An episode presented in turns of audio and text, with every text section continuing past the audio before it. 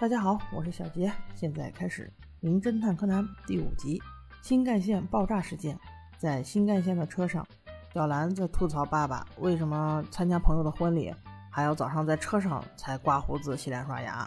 小五郎一脸若无其事，还说了一些冠冕堂皇的理由。反正他就是那种没脸的性格，不用理他。然后又聊到柯南有了双新鞋，好漂亮。其实新鞋呢是阿笠博士才送给他的。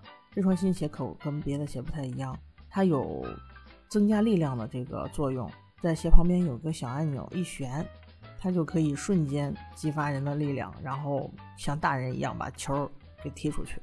还有一副特别的眼镜，那个眼镜腿的最后一点点，实际上是一个微型窃听器。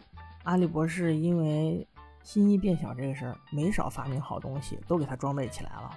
那又因为少年侦探团都给了小兰钱嘛，想带他孩子们出去玩，所以，嗯，少年侦探团的四位战友全部都来了。然后正聊着天呢，小五郎就感觉很奇怪，为什么柯南的爸妈从来都不问一下他，连个电话都没有呢？这突然提醒到了柯南，哎，这样不对劲呀！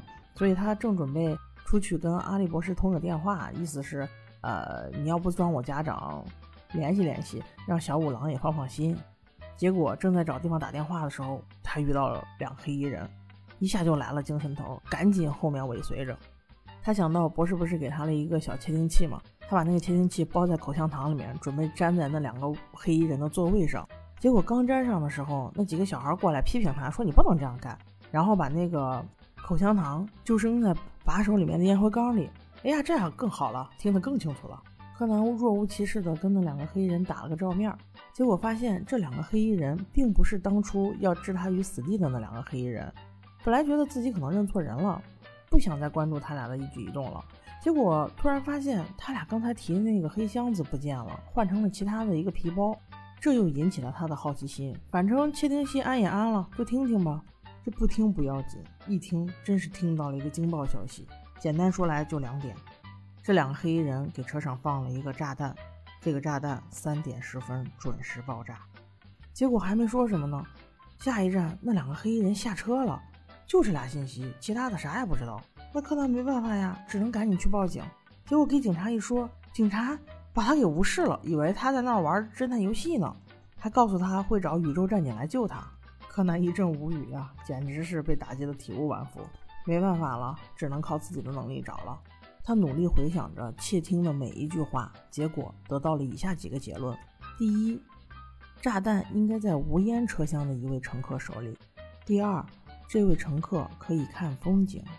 那他就和侦探团的小伙伴们讨论。那光彦这个聪明小 boy 知道的多呀，分分钟就分析出来了，应该是二楼的七号车厢。然后他到二楼的七号车厢，找到拿黑皮包的人，一共有四个。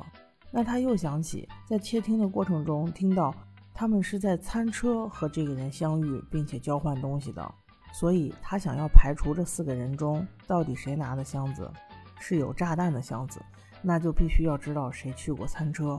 这四个人是一女三男，等他全问过一遍之后，只有那个女孩说她没去过，所以他排除了。在问最后一个男人时，那个箱子不小心掉地上了。弹开之后，发现全是人家的私人物品，所以这个人就排除了，只剩另外两个男人。这个时候，有一名乘客嫌他们实在是太吵了，然后就让小兰把他们带回去。小兰把柯南带走之后，就限制了他的行动，哪也不准去，什么理由都不准去。所以柯南特别着急，眼看着时间一分一秒过去，离炸弹爆炸只剩十四分钟了，那怎么办呢？所以他想了一个办法。他准备向小兰澄清自己的身份，让小兰去报警，这样子就用最快的方法把那两个人的箱子处理掉。结果他跟小兰说，就当答案马上要呼之欲出的时候，突然灵机一动，他意识到了一个问题：那个女的乘客说自己看到了富士山的风景，实际上在他刚才坐的那个座位是看不到的。那他在哪能看到呢？只能是在餐车。所以刚才那几个人中，那个女的说谎了。也就是说，那个炸弹肯定就是那个女的拿着的，所以他二话不说就冲了出去。因为现在离炸弹爆炸只剩最后一分钟了。那这个炸弹呢？它的开关是由这个女的要打一个电话，当这个电话一接通时，这个炸弹就倒数十秒，嘣爆炸。柯南看到这个女的时，电话已经接通，也就是只有十秒钟的时间。那于是他就利用了博士给他的那双无敌大力金刚脚，一脚飞奔，把炸弹踢出车外。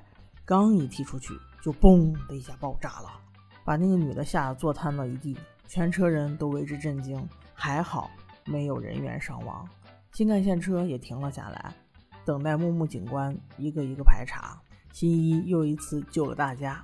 之后，木木警官了解到情况，原来那个女的是用了一亿日元买了一些黄金期货的信息，但是信息啊要在三点十分打电话告诉他。那些黑心的人拿到钱之后就不管他的死活了，所以钱一到手就迅速让炸弹爆炸了。事情的来龙去脉清楚之后，木木警官把几个涉案人员全部缉拿归案，案件圆满告破。但是新一自己暗暗给自己下了决心。